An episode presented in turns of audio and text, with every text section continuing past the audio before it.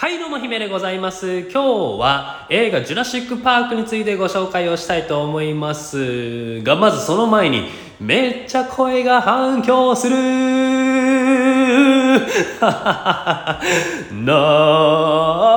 なーなーなーなーなー。大丈夫です。近所迷惑ではありません。てかこのお家もあのなんていうかね取り壊しか取り壊しされるんですよね。でえっと10人ぐらいが住めるようなお家なんですけど僕以外誰ももう春から住んでおりません。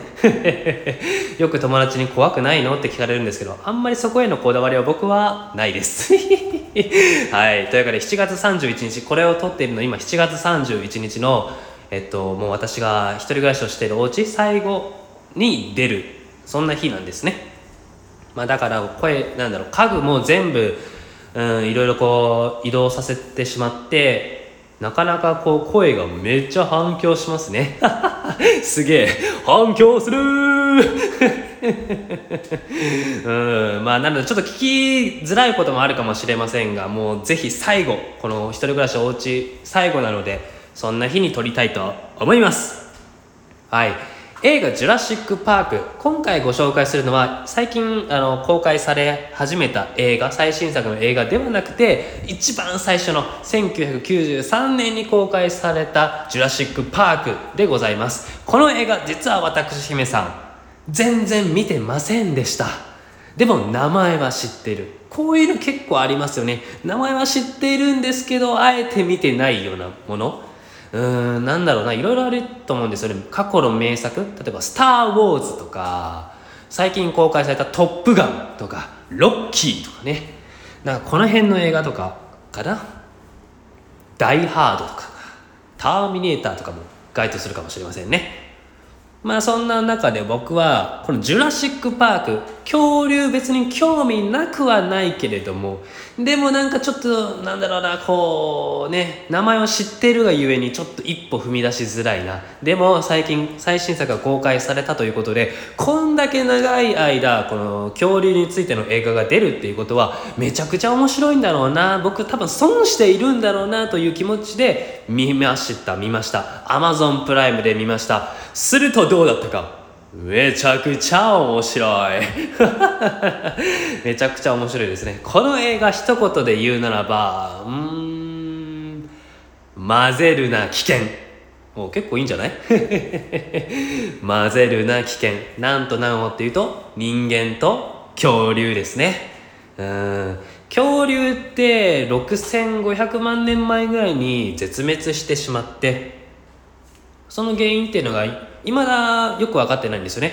一番大きいのは小惑星がこう地球にバーンと落ちて火山灰がワーンって舞っちゃって太陽が全然ねこう届かなくて気候がうんなんていうか寒くなってしまって絶滅したとか。あとは火山が爆発してとかなんかいろんな説がありますよね。そんな僕はちょっとよくわからないんですけどあで完全に絶滅したわけではないんですって実は。今生きてるあの鳥飛んでる鳥っていうのも実は恐竜のうんなんていうかな恐竜が祖先なのかな？完全には絶滅しているわけではなくて実は鳥も恐竜の一部だそうです。へーって感じですよね。うん。まあだからなんかこの映画ってものすごくその恐竜に食べられてしまうとか殺されてしまうっていう描写があるので本当危険ですよね。混ぜるな危険。恐竜を復活させちゃダメですよ。うん、でこのやっぱ手にね汗握る映像やばいやばい殺されるんじゃない？やばいやばいやばい。なんだこの静寂な音は？来たみたいな。そういうのがやっぱスリリングで楽しいね。そして監督はスティーブン・スピルバーグ監督ということでおおなるほど。僕知らなかったですね。これもあのスティーブンさん？スティーブン・スピルバーグさんなんですね。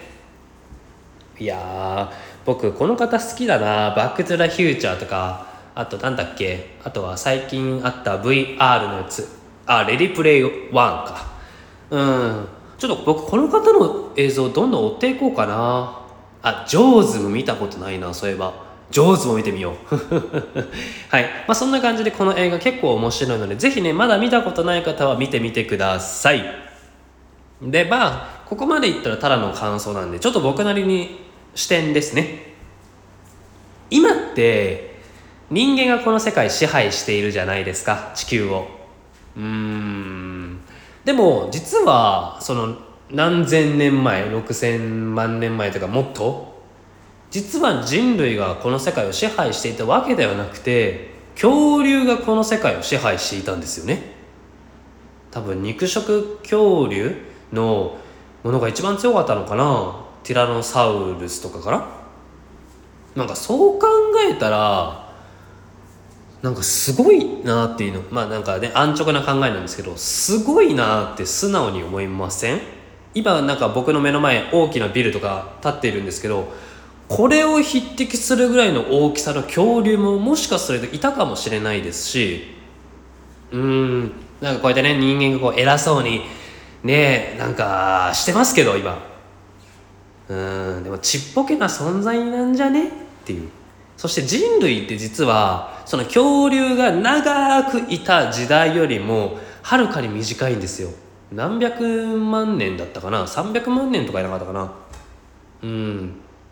で資本主義が始まったのってちょっとはしょりますけどちょっとその間はしょりますけど資本主義始まったの大体300年前とか400年前ぐらいの話なんですよ。なんかそう考えた時にこの資本主義であのお金がどうだとかさ仕事がどうだとかそういうとこです。なんかそうなった時にうん僕らの今の常識って実はつい最近のことなのかもしれないなって思いました。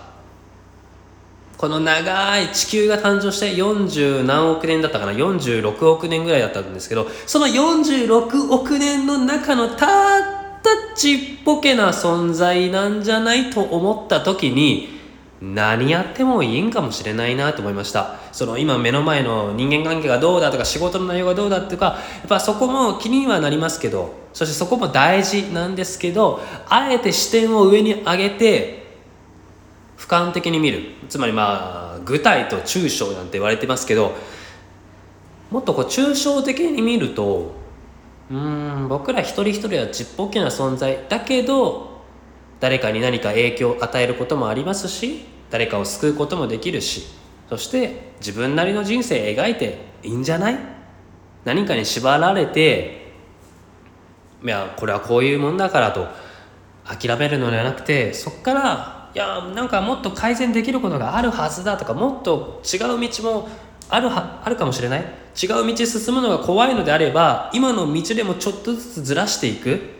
そういうこともできるんじゃないか。諦めずにやっていけばなんとかなるんじゃないか。だってちっぽけな人間たった一人の人間なんだもんできるはずだと。ちょっと僕はそう思いました。大げさかもしれないですけど。うーん。だからまあなんだろうね。何やってもいいかもしれないですね。僕らは。うん。自由。自由です。自由。人生100年時代と言われ始めて。たった100年しか生きれないんですね。たった100年しか生きれないのであればその100年間をあまり後悔を感じずに僕は生きていきたいなと思っております。だからこそ今できることをやってそして苦しいことがあってもその苦しいことがいつか自分を救うものになる。点と点が何かつながってあの時ああだったから今があるんだなと思えたりあとは違う道を進んだりとか。いろんなことやってもいいかもしれないなっていうのをこの恐竜の映画見ると俯瞰的に見ることができて抽象的に物事を考えられるようになって結構いいなと思いました、うん、結構これは僕なりの視点が入ってるのでこの映画を見てからそういう発想たることはあんまないかもしれませんがやっぱこの辺は面白いですね。